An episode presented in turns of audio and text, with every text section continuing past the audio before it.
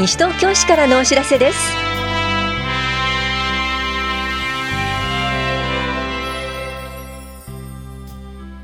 今日は休日診療を行っている当番の病院。高額介護合算療養費制度などについてお知らせします。インタビュールームお話は西東京市スポーツセンターの道面木亮介さん。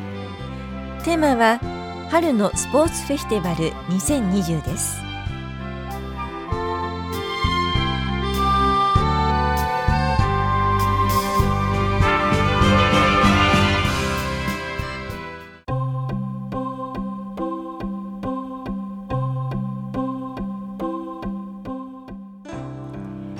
休日診療のお知らせです。今日この時間診療を行っている病院は向こう大町3丁目の武蔵野特集会病院と中町1丁目休日診療所です。武蔵野特集会病院の診療時間は夜10時まで。電話番号は465-0700 465-0700です。休日診療所の診療時間は夜9時までで電話番号は424-3331 424-3331です。受診の際は小児科など診療科目をお問い合わせの上健康保険証と診察代を持ってお出かけください。休日診療のお知らせでした。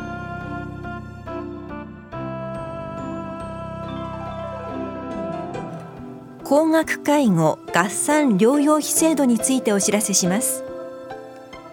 高額介護合算療養費とは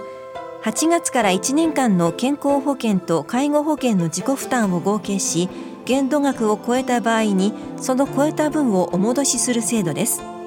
健康保険と介護保険を両方利用している方の経済的負担の軽減を目的としています。なお後期高齢者医療制度や西東京市国民健康保険に加入している方で高額介護合算療養費に該当する場合にはこちらから申請書をお送りしています。西東京市国民健康保険に加入している方と後期高齢者医療制度に加入している方は保険年金課までお問い合わせください。その他の健康保険共済組合などに加入している方は保険証の発行元にお問い合わせください。また介護保険の自己負担額については高齢者支援課までお問い合わせください。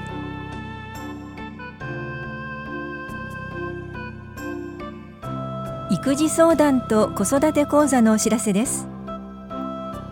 乳幼児と保護者を対象に身体計測と育児に関する相談を行います。2月25日火曜日は午前9時半から11時まで法や保健福祉総合センターで3月27日金曜日は午前9時半から11時まで田梨総合福祉センターで行われます。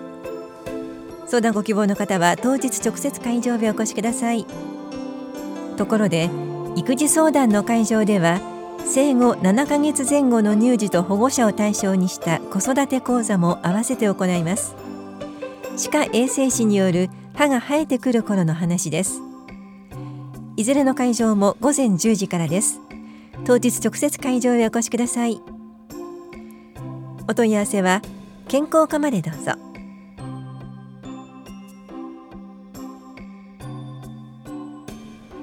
ゴルフクリニックのお知らせです。レッスンプロによる指導でゴルフのさらなる楽しさや醍醐味を体験しましょう。この催しは3月5日木曜日午前9時から午後4時まで越谷ゴルフクラブで行われます。費用は保険代プレー代として1万4800円です。参加ご希望の方は2月25日までにスポーツセンター総合体育館キラットの受付窓口へ参加費を持参してください。なお定員は18人で申し込み多数の場合は抽選となります。詳しくはキラッとまでお問い合わせください。スポーツ振興課からのお知らせでした。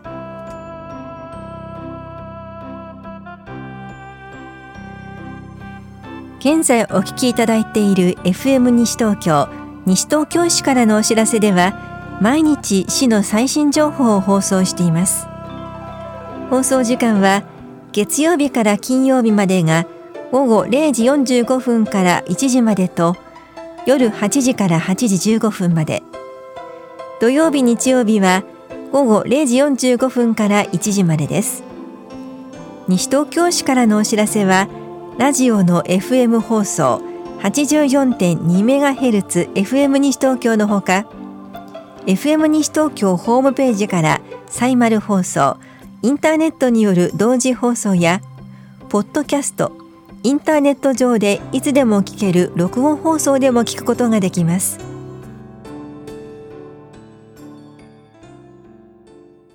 インタビュールームお話は西東京市スポーツセンター館長道面木亮介さん。テーマは春のスポーツフェスティバル2020担当は近藤直子です。3月7日の土曜日に西東京市スポーツセンターで開催される春のスポーツフェスティバル2020どんなイベントなんでしょうか？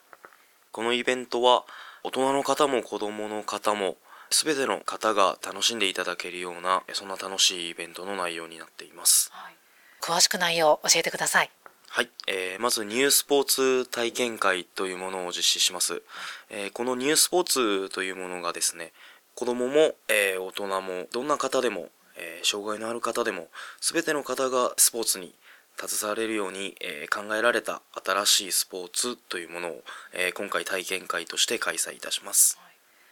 例えばニュースポーツってどんなものがあるんですか？はい、えー、簡単に言いますとソフトバレーだとか、はい、あとはリンリン卓球といってちょっと音が鳴る卓球ということで、はい、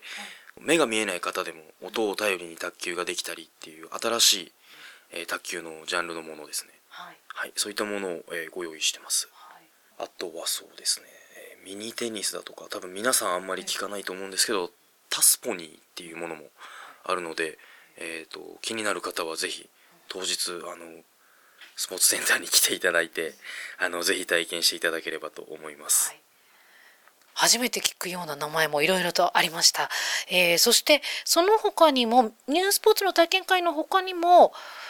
当日は様々な教室も予定しているそうですね。どんなものがあるんですか？はい、えー、まずプールの方で、えー、2本用意してまして、クロールのタイムチャレンジというものを行います。こちらが、あとは水中トレーニング、えー、というもので、プールの中で、えー、簡単にトレーニングを行うレッスンも、えー、ご用意してます。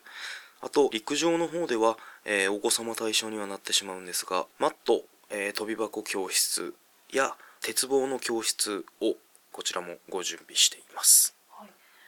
お子様対象ということですが、どのぐらいの年齢まで対象になってますか？はい、こちらのマット、えー、飛び箱、鉄棒の教室に関しては、えー、年長から小学3年生までが対象になっています。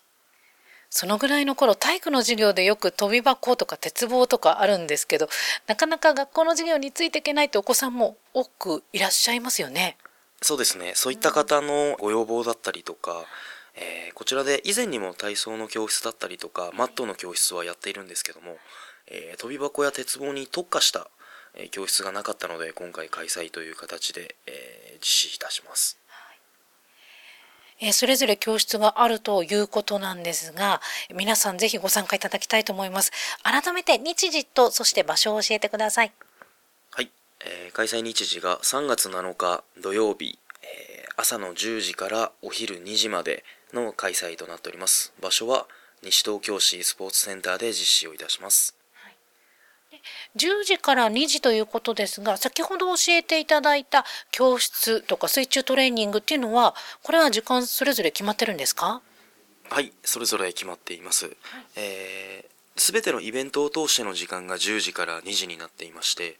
えー、クロールの、えー、タイムチャレンジのスタートが10時から、えー、スタートしまして11時、えプールの方でもう1本あるのが、え水中トレーニング。こちらが11時30分から12時30分、えー、子供向けのマットの、え飛び箱教室が、えーと、10時から、え10時50分。えー、マット鉄棒の教室が11時から11時50分となっています。ニュースポーツ体験会に関しては、えー、先ほど申し上げた、えー、開催時間の10時から、えー、2時までの間で、えどの時間帯でも、えどのタイミングで来ていただいても体験できるようにブースを常にその時間帯は設置しています。はい、では教室の今教えていただいた時間とあとはどこかホームページなどでも確認できますか？はい、えー、詳しい問い合わせ先としてホームページや西東京市スポーツセンターにご連絡をいただければ、えー、こちらの方でお答えできるようになっています、はい、では西東京市スポーツセンターのお電話番号を教えてください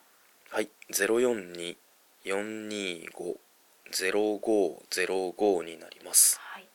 えー、こちら申し込みは事前に必要ですか？はい、えーと、先ほど申し上げました、えーとクロールタイムチャレンジ、水中トレーニング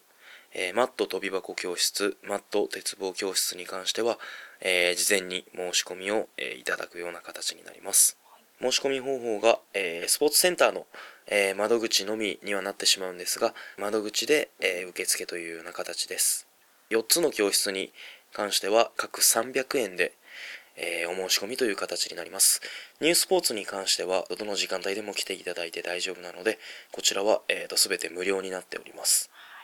最後になります。ラジオをお聞きの市民の皆さんへ一言お願いいたします。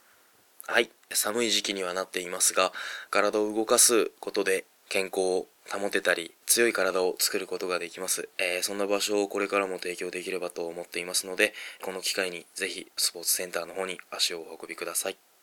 インタビュールーム。テーマは、春のスポーツフェスティバル2020。お話は、西東京市スポーツセンター館長、道面木亮介さんでした。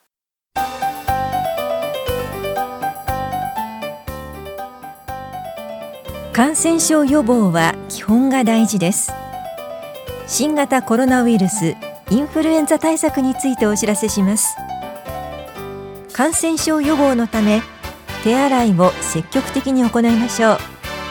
手洗いは石鹸を使ってこまめに洗いましょう。また咳やくしゃみをする際は口と鼻をティッシュで覆うなどして直接人にかからないようにしましょう。新型コロナウイルスについてご不安がある方は多摩小平保健所帰国者接触者電話相談センターへご相談ください。電話番号は042-450-3111 450-3111で平日午前9時から午後5時まで受け付けています。また東京都電話相談03-5320-4509厚生労働省電話相談0120-565653でも相談を受け付けています。健康課からのお知らせでした。